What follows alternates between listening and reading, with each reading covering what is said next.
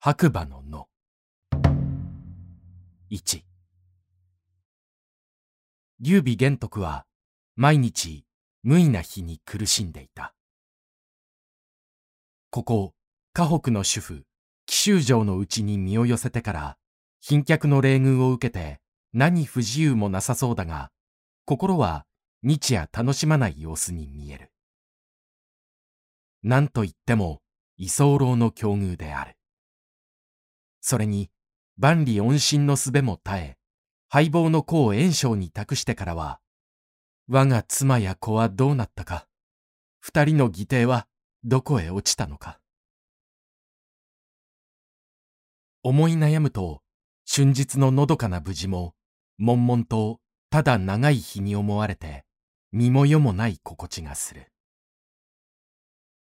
上は国へ報じることもできず、下は一家を保つこともできず、ただこの身ばかり安泰にある恥ずかしさよ。一人表を覆って、灯火に三振を噛む世もあった。水はぬるみ、春煙の通りは更新をほころばせてくる。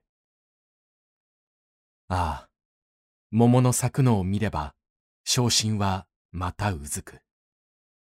桃園の義名が思い出される。関羽、関羽、まだこの世にあるか？張飛はいずこにあるか？天空無心。仰ぐと一打の春の雲がふんわりと遊んでいる。玄徳は凝視していた。と、いつの間にか後ろへ来て彼の肩を叩いたものがある。炎章であった。ご退屈であろう。こう春談を催してくると。おお、これは。そこもとにちとご相談があるが、忌憚ない意見を聞かしてもらえるかの。何ですか？実は、愛知の病も癒え、山野の雪も溶け始めたから、多年の宿したる上洛の兵を催して、一挙に曹操を平らげようと思い立った。ところが、進化の伝法が身を勇めて言うには、今は攻めるよりも守る時期である。もっぱら国防に力を注ぎ、兵馬を調練し、農産を内に進めて座りながらに待てば、京都の曹操はここ二三年のうちに必ず破綻を起こして自戒する。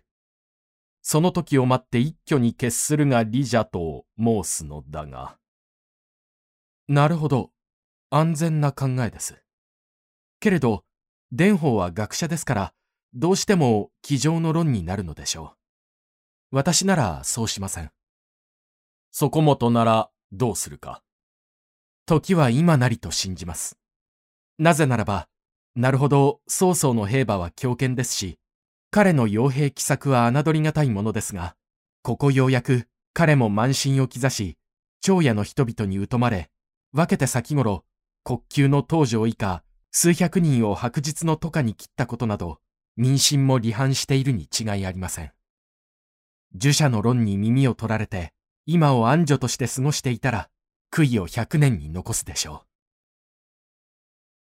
う。うーん、そうか。そう言われてみると、伝法は常に学識ぶって、そのくせ直の古府を救急と守っているたちだ。彼はもう今の位置にこと足りて、ただ余生の無事安穏を祈っておるため、そんな保守的な論を身にも進めるのかもしれん。他にも何か気に入らないことがあったのであろう。炎章はその後、伝法を呼びつけて、彼の消極的な意見を通話した。これは誰か、主君をそそのかした影のものがあるに違いない。伝法は直感したので、日頃の方向はこことばかり、なお表を犯して反論を吐いた。曹操の実力と辛抱は、決して外から伺えるような微弱ではない。迂闊に軍を出したら、大敗を期するであろうというのである。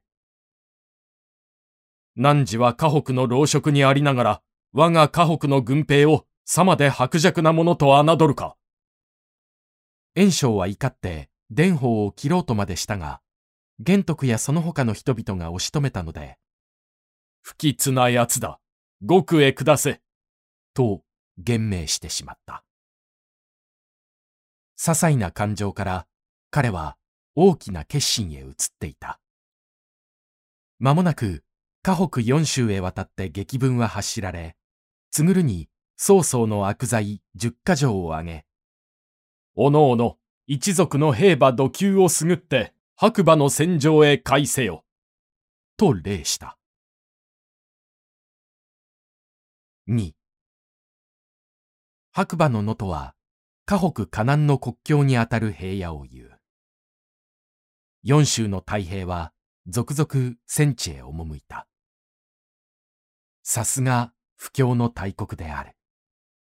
その装備軍装はどこの所属の隊を見ても物々しいばかりだった。今度の出陣にあたっては、おのおの一族に向かって、潜在の一遇だぞ。と、巧妙手柄を励ましたが、一人、祖樹の出陣だけは人と違っていた。祖樹は、伝法と共に軍部の数用にある身だった。そして、伝法とは日頃から仲がいい。その伝法が主君に正論を進めて獄に下ったのを見て、世の中は計りがたい。と、ひどく無情を感じ、一門の親類を呼んで、出立の前夜、家財宝物など残らず形見分けしてしまった。そしてその別時に、今度の海戦は千に一つも勝ち目はあるまい。もし行幸に恵まれてお味方が勝てば、それこそ一躍天下を動かそう。敗れたら実に三たるものだ。いずれにせよ、祖樹の生還は騎しがたいと思う。と述べ出立した。白馬の国境には少数ながら曹操の常備兵がいた。しかし、袁紹の大軍がついてはひとたまりもない。馬蹄にかけられて皆逃げ散ってしまった。先人は紀州の猛将として名ある顔料にも命じられていた。勢いに乗じて顔料はもう霊陽、河南省春剣付近、方面まで突っ込んでいた。祖樹は危ぶんで、顔料の言うは持ちうべしですが、顔料の資料は任ずべきでありません。それに、先人の大将を二人へ任じられるのもいかんと思いますが。と、袁紹に注意した。袁紹は耳を貸さない。こんな鮮やかに勝っている戦争を何で変更せよというのか。あの通り獅子奮陣の姿を見せている優勝へ引けなどと言ったら、全軍の戦意も萎えてしまう。そちは口を閉じて見物しておれ。一方、国境方面から次々と入る中心やら、にわかに兵糧軍馬の動員で洛中の騒動たるや、今にも天地が覆るような混雑だった。その中を、例の朝前を春風になびかせて、のそのそと娼婦の門へ今入ってゆくのは、関羽のチョークであった。曹操にあって関羽は、日頃のご恩法事、今度の大海戦には、ぜひこなたを先手に加えてもらいたい。と志願して出た。曹操は嬉しそうな顔したが、すぐ何かはっと思い当たったように。いやいや、何のこの度ぐらいな戦には、君の出馬を煩わすには当たらん。またの折に働いてもらおう。もっと重大な時でも来たら。と、慌てて断った。あまりにもはっきりした断り方なので、関羽は返す言葉もなく、すごすごと帰っていった。日ならずして、総軍15万は白馬の野を控えた西方の山に沿うて布陣し、曹操自身指揮に当たっていた。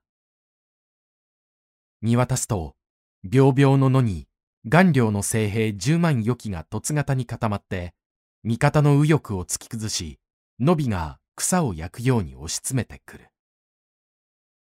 宗剣宗剣宗剣はいるか？